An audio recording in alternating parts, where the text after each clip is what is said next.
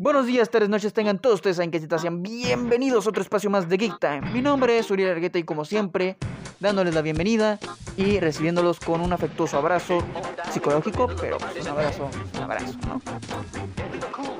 En el día de hoy seremos eh, juntos testigos del primer episodio de Anécdota. Un pequeño eh, paréntesis de algunos temas mientras escribo otros mientras los investigo, en los cuales yo les voy a andar contando unas cuantas anécdotas de mi vida curiosa en mi paso con, todo esto del mundo geek, del otakuismo, del friquismo y todos los ismos que haya alrededor de este mundo tan interesante. Y el día de hoy les voy a contar una pequeña anécdota porque tengo 21 años. Sé que no es edad suficiente como para decir, es que en mis tiempos, pero siendo sincero, desde que yo iba a la secundaria al día de hoy, muchas cosas han, han cambiado. Demasiadas. Entonces es interesante pensar en todo lo que pasaba antes y todo lo que está sucediendo ahora. Y no podría ser para menos. Algunos dirán, sí, los efectos especiales de las películas. Otros dirán, por ejemplo, los movimientos a favor de ciertos colectivos. Por supuesto. Pero yo a veces no me tomo las cosas tan en serio como analizo algunas cosas. También otras las tomo eh, a la ligera. Y el día de hoy no puede ser diferente. En este primer anécdota hablaré de cómo eran los memes. Así es. Un tema que nadie pidió, pero aquí está. ¿Cómo la ven? Los memes. Ay, ¿qué eran los memes en días de antaño? Cuando todavía ni siquiera existía el perrito Chems. El dios Chems. Mi perrito predilecto. Pues en el día de hoy, prepárate unas palomitas, un cafecito, una soda. Y vamos a platicar sobre memes. Sí, ya sé, parece poco original, pero sí, vamos a hablar de memes.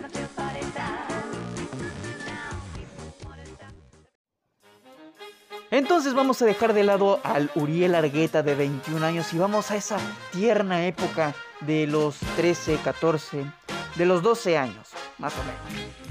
En la cual, evidentemente, se está viviendo una época en la que en toda la vida de un adolescente lo marca.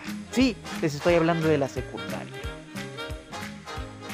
Gracias a el cielo, gracias a lo que se puede conocer como Dios, crecí en un hogar que, a pesar de que los valores más importantes eran, obviamente, el respeto, el trabajo, la responsabilidad, la honestidad, por parte de mi padre, el trabajo duro para conseguir todos tus objetivos y por parte de mi madre, pues pensar por uno mismo y llamar las cosas por su nombre. Evidentemente esto va anclando pues varias varias cosas, ¿no? Pero digamos que lo principal, el trabajo y sobre todo pues esa parte de soñar y poder lograr hacer lo que tú quieras.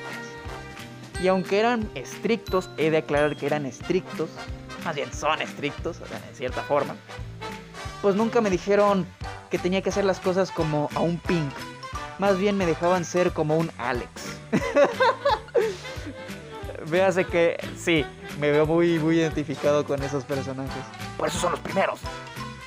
Pero en fin, en aquella época me pasó algo muy interesante por lo cual conocí los memes. Yo antes el Facebook lo utilizaba para platicar con, pues, obviamente, mis, mis tíos, los que viven en la Ciudad de México. Entonces, eh, para eso era para mí el Facebook. También tenía algunos compañeros de la escuela, pero pues nada más veía que publicaban imágenes para mí, para mí, para mí, para mí, sin sentido. Cabe, cabe aclarar que yo en la secundaria fui el chavo que actuaba más como un Pink que como un Alex. sí, o sea, me veían leyendo un libro, me veían escuchando música, menos haciendo lo que más importante podría ser para un joven, socializar. Porque para mí antes estaban los libros que las fiestas. Estaban primero incluso los videojuegos que las fiestas. o básicamente me era más grato poder escuchar un poco de música que una plática sin trascendencia sobre quién tenía la falda más corta o pues quién de tercero te gusta. Sinceramente, tal vez fui raro en ese sentido, pero pues me importaba más ser más introvertido. Pero de esos introvertidos que quieres adoptar y dices, ay, qué bonito es mi introvertido, se llama Uriel. Así era yo. a la fecha. Entonces, yo era del, tipo que, yo estoy para mí solito. Ya saben, el típico chavo que se deja el pelo largo, se deja el emo. Y sin ser emo, no me cortaba las venas. Nunca llegué a ser tal estupidez. Simplemente me tenía esa cara de emo. Tenía ese estilo emo. También cabe aclarar que estaba un poquito pasado de peso, no tanto. Entonces, eh, los que hayan leído el libro de It sabrán que como Ben Hanscom, yo lo que hacía era ponerme sudaderas, suéteres, para ocultar mis gorditos de niño. Ay Dios, me trae tantos recuerdos. Cabe aclarar que como todo niño, sufrí pues, más bien padecí de pues lo que hoy se conoce como bullying. Antes simplemente era una batalla con, en contra de todos por el dominio de ser el macho alfa. Yo sinceramente nunca fui de peleas, aunque en la primaria sí fui peleonero, ¿eh? también tenía lo mío, pero como que cuando vas creciendo y ves que eso trae consecuencias y tus papás no, les gusta ver eh, a un profesor diciéndoles su hijo se peleó, pues evitaba meterme en ese tipo de problemas. Y al ser gordito, pues crean que crean que no, eh, es, eh, eres un blanco fácil. Entonces ya hemos contextualizado la época que yo estaba viviendo. Era el gordito del salón, el emo del salón, el introvertido del salón, de los tiernos que te gustaría adoptar. Y también, evidentemente, era de los que si algo malo le podía pasar, era, era como que, jaja, mira lo que le pasó a él y no a mí. sí, qué triste era mi vida.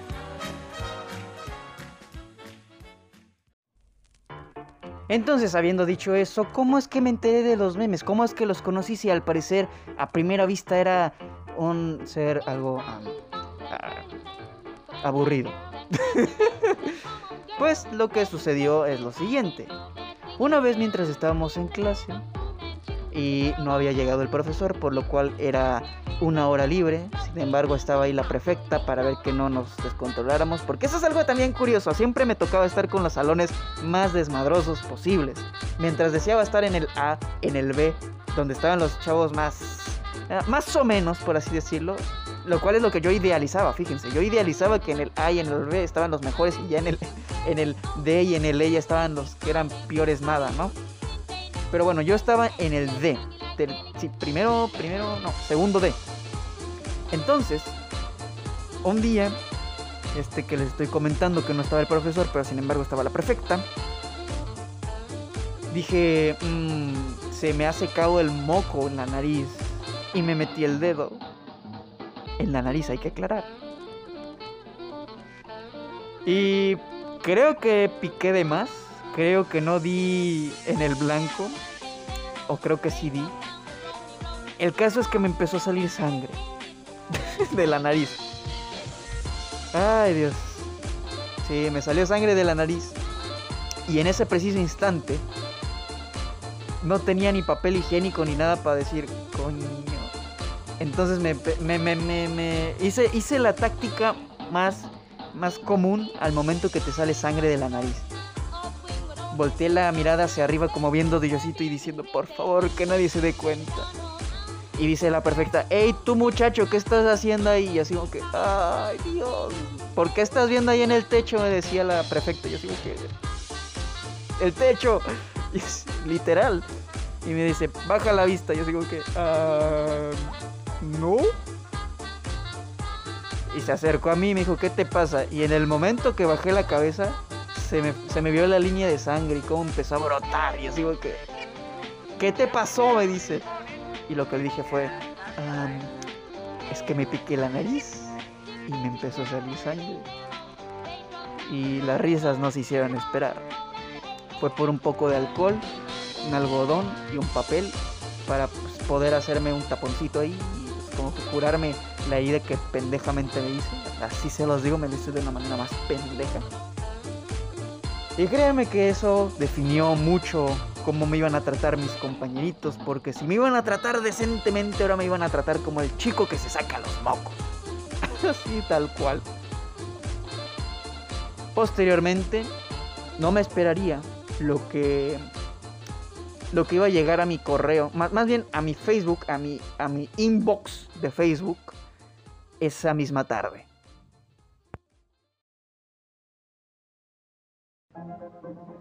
Esa misma tarde recibí un mensaje por parte de una chica, la cual he de aclarar que fuimos amigos desde la, desde la primaria. Lamentablemente, pues ahorita no tenemos contacto, lo cual es un poquito lamentable.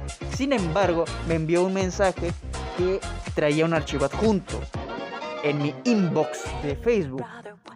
Cabe aclarar que para esas épocas mi Facebook empezaba con el rockero. Y entonces ese era mi correo, el rockero-108 arroba hotmail. Así es, hotmail, nada de Outlook, Gmail, no. Hotmail. Entonces llega un mensaje a mi Facebook y veo que es una imagen, descargo la imagen. Y lo primero que veo es... es un meme de de la típica cara eh, en, blanco y negro que dice, oh, tengo un moco, tengo un moco aquí, se mete el dedo y le empieza a salir sangre y en vez de mostrar la misma cara sale el fuck. Ay Dios. Y empecé a reírme porque dije, sí, es lo que me pasó, desgraciadamente me pasó. Y fue una suerte muy grande que haya sido con una persona a la cual yo le tenía cierta confianza y así pues me pude reír del chiste, no lo sentí como un ataque, fue como que, ah, como, como, que, como lo que te pasó hoy, compa. Y así como que, ay, sí, ay, sí. Y fue gracioso. Me gustaría decir que después de esto se hizo un meme total en la escuela, donde este todo el mundo me conocía como el chico que se picaba la nariz y me hice, digamos, de cierta forma una fama de chamaco por hacer esas tonterías y que toda la escuela hablaba de mí por sacarme los No, eso no pasa en la vida real, chicos. Estamos hablando del mundo real. Lo que pasó fue que al siguiente día nadie lo recordaba. nadie se acordaba de eso y dije, qué buena suerte, pero seguía recibiendo mensajes, recibía imágenes de algunos compañeros que me mostraban esas, esas situaciones tan graciosas. Y empecé a preguntar, ¿qué es esto? Son memes. ¿Son qué? Son memes. ¿Y qué es un meme? Ah, son imágenes satíricas, son, son el futuro en, en la comedia y así como que, ah, esto nunca va a ser comedia. Es más, les apuesto que los memes jamás van a llegar a ser nada más que lo que son imágenes tontas. Me equivoqué, hoy conocemos al Diosito Chance.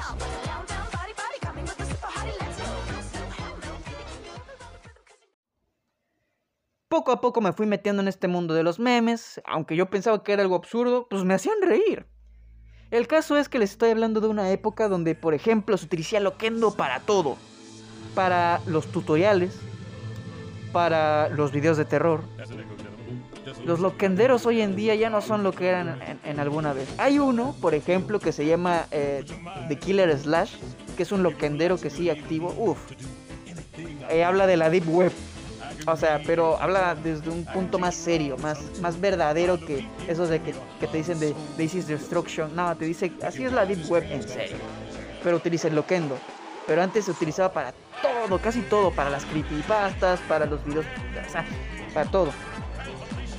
En esa época se, se, utilizaban plantillas como el, el Trollface, el Fuck, el Fuquencio, Fuquencia, utilizaba también el tipo que ríe, la novia psicópata, el friki, ay Dios, el friki, y una plantilla que se llamaba No me digas, que era con Nicolas Cage en, una pose de, en serio, te veía con una cara de, neto, güey, ¿me lo juras? Hagan de cuenta que es el padre del, Dios mío, ¿cómo nunca se me había ocurrido antes?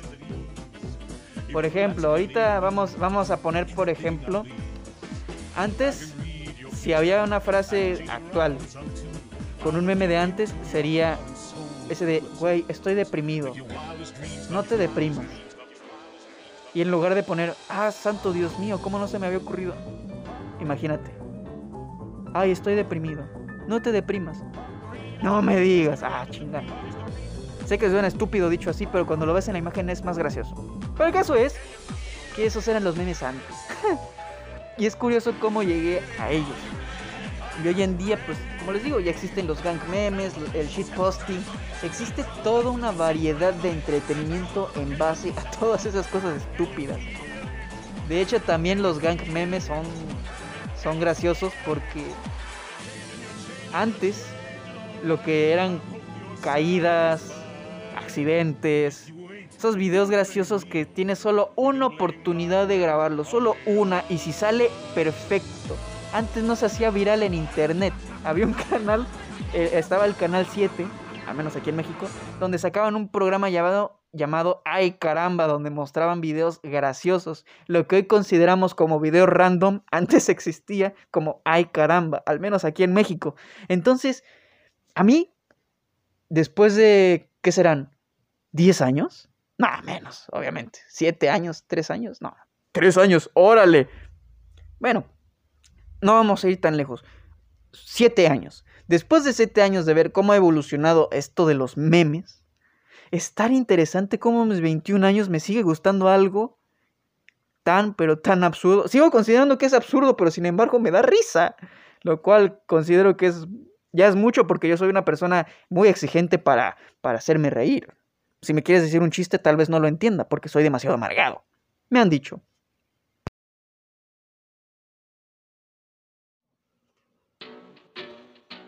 Y bien, eso es todo lo que tengo que decir al respecto. Esa fue la anécdota de cómo fue que conocí los memes. Una historia que siempre me va a perseguir porque siempre seré en mi mente el chico que se sacaba los mocos. Por mi parte es todo y siguiendo con esta dinámica de dedicarle a una persona el podcast, en esta ocasión le toca a María. Si te llamas María o conoces a alguna María, por favor mándale este espacio y dile esto es para ti. María, gracias por existir. Gracias a ti es posible este espacio, María. Si la persona que te envió esto es algún pretendiente, dile que sí, es un chavo con, con bonitas intenciones. Si es un amigo, tienes al mejor amigo del mundo, María. Eres especial, recuerda eso. Diosito Chance te lo dice también.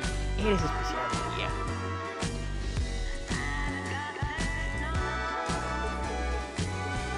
Y bueno, también es especial la persona que ha llegado a este punto del podcast. Yo me despido, mi nombre es Uriel Argueta, esperando poder volvernos a ver, encontrarnos en otro espacio de Geek Hasta la próxima, chao chao.